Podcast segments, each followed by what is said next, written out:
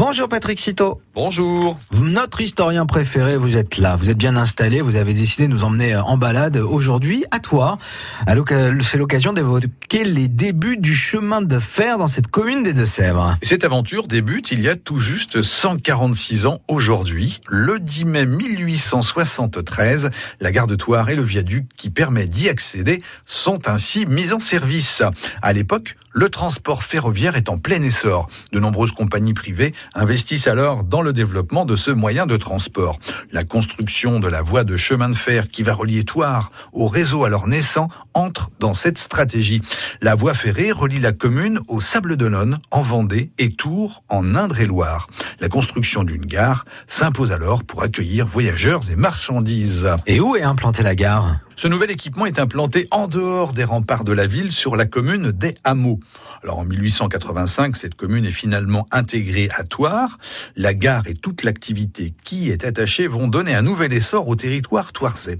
De nouvelles voies de circulation sont notamment créées pour relier la ville ancienne aux nouveaux quartiers qui naissent autour de l'activité ferroviaire. La gare et son dépôt marquent la vie économique et sociale de Toire. On y réalise alors l'entretien des locomotives à vapeur de l'ouest français une activité qui nécessite une importante main-d'œuvre. En 1925, 1000 agents sur les 1800 employés de la gare y travaillent ainsi. En 1971, les locomotives à vapeur sont remplacées par les motrices diesel, devenues obsolètes. Les installations du dépôt sont ensuite démolies dans les années 1980. Et qu'en est-il du viaduc construit en même temps que la gare en 1873 Il est conçu afin que les trains puissent enjamber le Touet. L'ouvrage est plutôt impressionnant. Long de 200 157 mètres et haut de 44 mètres, il a été érigé par la compagnie Eiffel.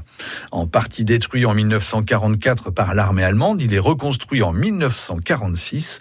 Son imposante silhouette se détache encore aujourd'hui dans le paysage toirsais. Une histoire du rail qui peut également se lire en déambulant au fil des rues, de la rue du dépôt à l'impasse Eiffel. L'occasion de découvrir cette histoire ferroviaire en vous baladant à Toire. C'est bien noté, merci pour cette histoire. On la retrouve sur FranceBleu.fr.